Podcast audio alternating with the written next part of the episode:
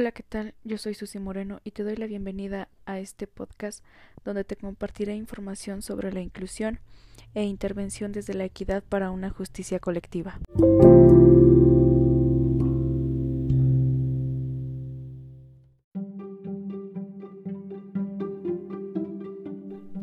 La inclusión ha sido abordada desde hace varios años y desde varios contextos.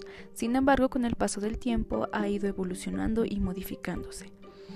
Hablar de inclusión implica que existe una exclusión. Esto derivado de la existencia de estándares que han generado estereotipos que se convierten en inclusores o exclusores de los individuos. O sea, en estas características que permiten que al poder ver a aquellas personas que cuentan con alguna diferencia, sea la que sea, podamos definir o podamos realizar un juicio social, cultural y personal, incluso académico, donde los consideremos para ser excluidos o incluidos dentro de ciertas actividades, dentro de ciertas em, decisiones y dentro de ciertos trabajos.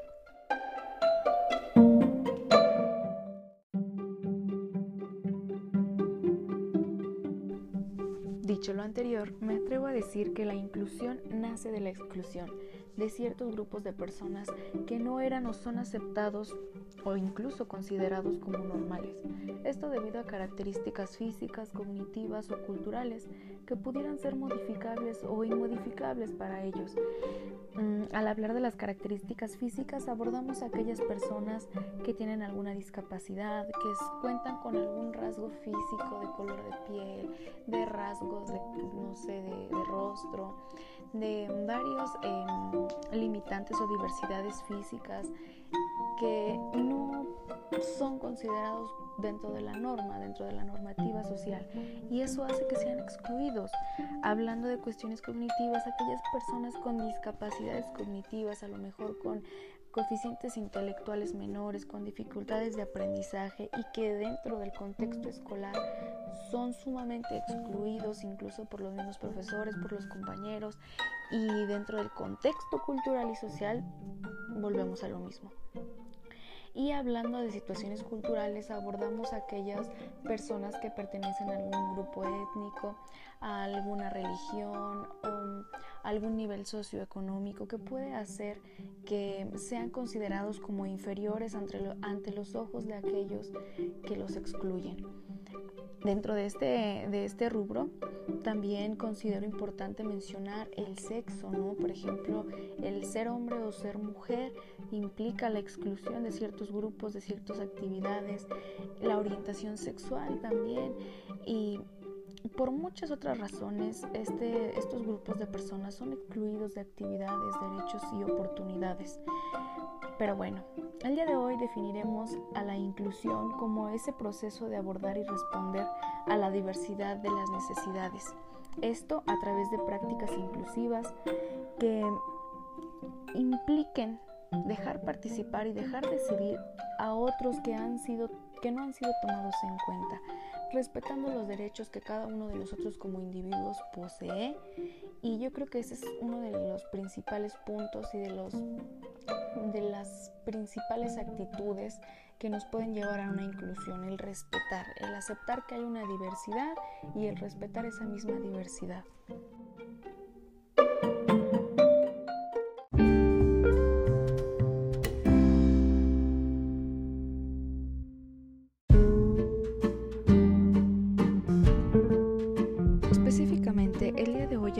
Sobre la educación inclusiva. Pudiéramos decir que es un proceso de socialización y aprendizaje, ya que la escuela, al ser considerada uno de los principales pilares de la educación, es un lugar donde se desarrollan muchas habilidades sociales, personales, académicas, cognitivas y que bueno, va influyendo demasiado en el desarrollo de la personalidad, en el desarrollo de autoestima y algunos otros factores.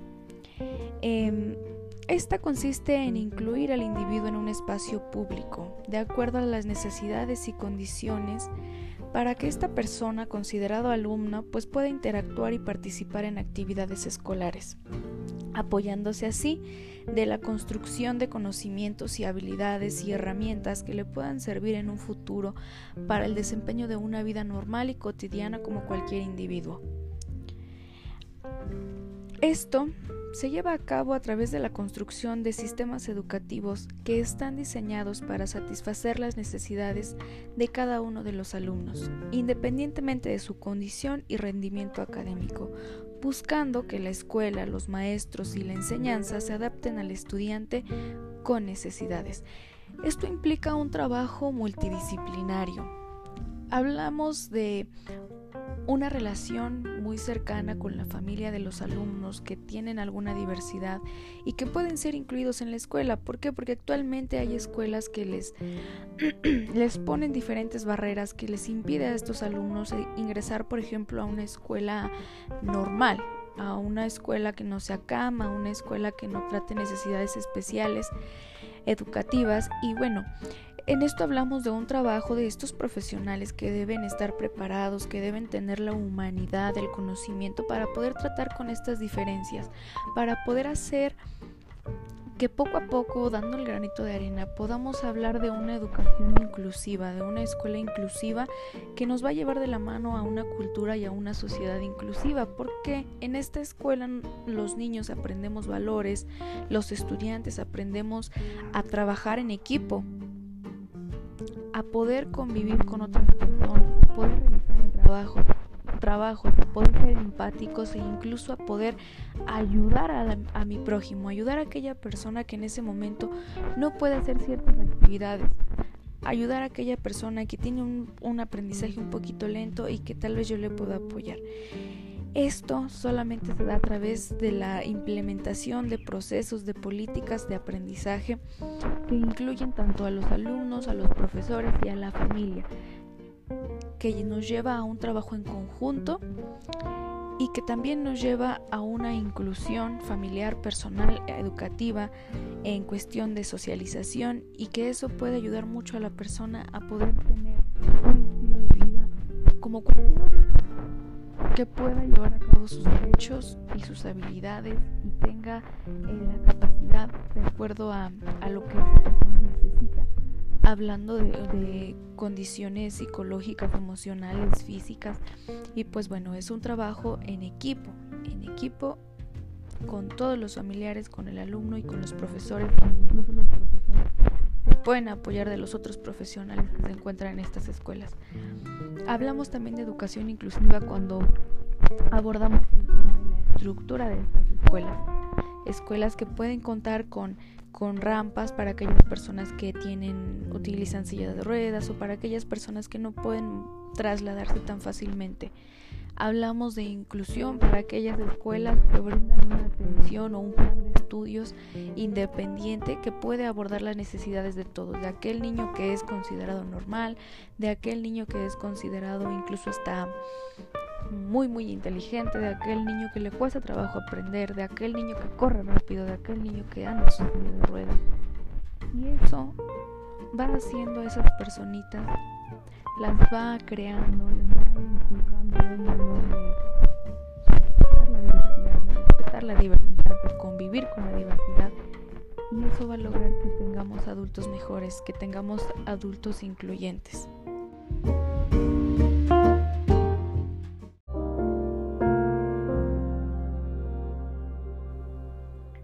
Pero no olvidemos que uno de los temas a abordar en este podcast el día de hoy es también la equidad misma que consiste en otorgar a cada quien lo que requiere de acuerdo a sus necesidades para tener una justicia. Definamos esta justicia, esta justicia social como aquella voluntad de dar a cada quien lo suyo, o sea, de proporcionarle a cada quien lo que se merece. Eso hablando en un concepto antiguo. Debido a a una modernización de este concepto de justicia social que se ha visto constantemente en las situaciones em, políticas o gubernamentales de nuestros países, la justicia social pudiera ser definida como el acto de quitarle a los que tienen mucho para darle a los que tienen poco. Una incongruencia, incongruencia total. ¿Por qué? Porque eso es una injusticia, ya que aquella persona que pudiera tener mucho o que incluso pues no fuera mucho, ¿no? Porque ¿quién define en qué momento tienes mucho y en qué momento tienes poco? Pero bueno, el hecho de que esa persona tenga lo que tenga significa que le ha costado, que le ha costado un esfuerzo, que le ha costado un trabajo, que le ha costado lo que le tenga que costar y que se lo merece. Que lo tiene porque lo tiene. Entonces este acto de, de esta persona que no tiene, yo todo se lo doy, yo gobierno, hablando en, en este caso de este concepto que tomábamos, es un generador de pobreza, de desempleos, de baja productividad, incluso de odios y enfrentamientos entre los mismos ciudadanos de estos diversos estratos sociales, porque lo que hace es legalizar el robo de mi persona que no tengo o que no tengo tanto a esa persona que sí tiene tanto, que genera ese odio porque, porque esa persona tiene más, que genera ese enfrentamiento porque no es justo que yo tenga menos y que esa persona tenga más, ¿no? Por así decirlo. Entonces yo pienso que eso, hablando de una justicia social, pero hablando de una justicia general, eh, creo que todos somos muy injustos, en primera con nosotros mismos, al no ver la, las capacidades, las habilidades, la persona que somos, verlo y valorarlo. De ahí nos derivamos a varios otros contextos como es la familia, la escuela, la cultura, la sociedad, las los grupos de amigos, los grupos de, personas a donde te puedes, donde pudieras sentirte incluido, donde tuvieras un sentido de pertenencia y que hay mucha injusticia, mucha injusticia porque todos estos grupos sociales que son desplazados, que, que son excluidos, también son violentados, también son agredidos y son grupos a los que, como bien se comentaba en un principio, se les vulneran aquellos derechos, ¿no? aquellos derechos, incluso hay personas que al pertenecer a cualquiera de los grupos antes mencionados que pueden ser considerados como razón de exclusión, eh, se les ha agredido de tal manera que ponen en riesgo hasta su vida, ¿no? Eso habla de una injusticia social, de una injusticia personal, de una injusticia desde mi punto de vista en todos los aspectos, porque el hecho de pertenecer a un grupo indígena, el hecho de tener una orientación sexual diferente, el hecho de tener capacidades físicas diferentes, de tener capacidades cognitivas diferentes, de tener un tipo de piel diferente, de hablar diferente, no me hace acreedor de una agresión, no me hace acreedor de cero derechos, de cero tolerancia, de cero humanidad. Eh, yo pienso que en esa parte estamos muy mal. Desde mi punto de vista como psicóloga, como persona y como profesional de la salud, em, pienso que esa forma de actuar que se ve muy marcada, em, pues es algo que nos está atando mucho de manos para un crecimiento. Eh, les comparto, yo pertenezco a un municipio del Estado de México que es considerado como pueblo indígena. Aquí nosotros contamos con, muchas personas eh, más aguas. Yo no, me pudiera considerar más agua, no porque no quiera, sino porque mm, no hablo la lengua, no la entiendo, eh, no me visto como ellos se visten, pero eso no significa que no tenga que respetarlos. Eso no significa que me avergüence de las raíces que tengo, eso no significa que tenga que agredirlos, eso no significa que ellos son menos que yo o que, o que yo soy menos que ellos, porque somos personas y como personas tenemos un valor inmodificable.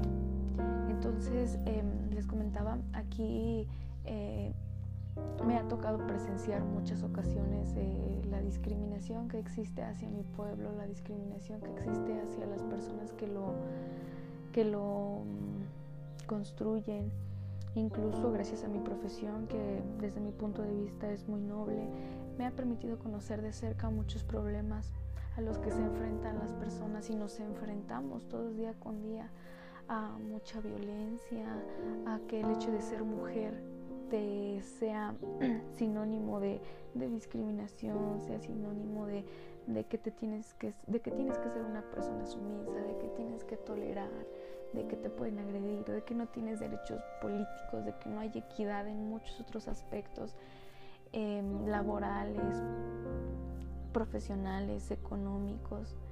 Y hablamos de una sociedad injusta.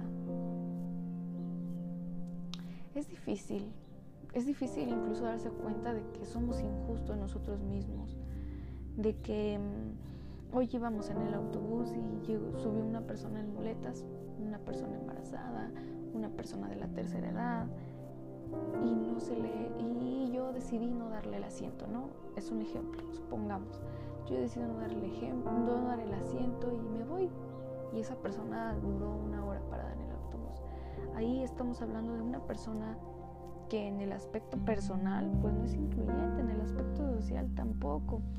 Y son pequeñas cosas que a lo mejor pudieran pasar desapercibidas por nosotros mismos, incluso por los demás, pero que hablan de una injusticia social, que hablan de una exclusión. Y todos, absolutamente todos, podemos ser sinónimos de, perdón, podemos ser blancos de exclusión por nuestra edad, por nuestro sexo, por nuestra orientación sexual, porque si somos gordos, porque si somos flacos, porque si somos altos, que porque si somos chaparritos, porque si se nos dificulta incluso aprender algunas cosas, porque si somos un poquito hiperactivos, porque si tenemos alguna enfermedad, por todo, por todo, por todo podemos ser excluidos. Y yo creo que, que no hay mejor forma de de ser incluyentes, que aceptando las diversidades, respetando esas diversidades y trabajando en conjunto con ellas, ¿no? Todos nos complementamos, eh, todos somos buenos para algo, todos tenemos algo bueno, como también tenemos algo malo y eso es parte de la vida, es parte del ser humano, es parte de la dualidad, es parte de que yo no puedo ser buena para para escribir un resumen, pero puedo ser buena para escribir un poema. Yo no puedo ser buena para correr, pero puedo ser buena para nadar. Y así. Y aquí es donde entra la equidad. ¿Por qué? Porque cada quien tiene lo que se merece, en lo que trabaja, lo que le nace, lo que hace, en lo que es bueno. Finalmente, quisiera hacer hincapié en que como sociedad nos falta muchísimo. Y la sociedad somos todos. Si no empezamos por nosotros mismos y si no compartimos a nuestro alrededor, a nuestras familias, a nuestros amigos, a aquellos que, están cerca o a quienes tenemos la oportunidad de llegar y de poder eh, transmitir el conocimiento, pues de qué sirve que a lo mejor eh, hoy escuchemos este podcast. ¿De qué sirve que leamos? ¿De qué sirve que sepamos qué significa la inclusión? ¿Qué significa la inclusión educativa, la justicia social? Si no lo ponemos en práctica. Hoy yo los invito, te invito a ti que escuches este podcast, a respetar a todos, a quien sea, así sea el niño, así sea el anciano, así sea el adulto, así sea hombre, así sea mujer, así sea de la religión que sea, así sea de la nacionalidad que sea, a respetar, a respetar, a ser humano, a ser empático, a ser incluyente, a saber que todos tenemos voz, que todos tenemos sentimientos, que todos tenemos la capacidad de tomar decisiones, que todos tenemos ese derecho de pertenecer a algo, ese derecho de ser tomados en cuenta, ese derecho de que mm, de proteger nuestra integridad. Recordemos que para que exista una inclusión existe una exclusión que se acabe ese término inclusión, para que dejemos de hablar de inclusión, se debe determinar esa exclusión. Y eso quizá esté un poco muy lejos.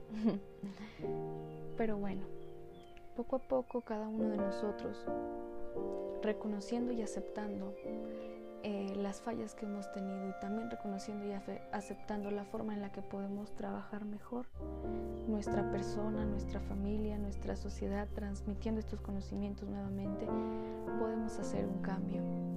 Un cambio para aquellas personas que pues que vienen después de nosotros, incluso pudiera ser que nos toque ver un mundo mejor, una sociedad mejor.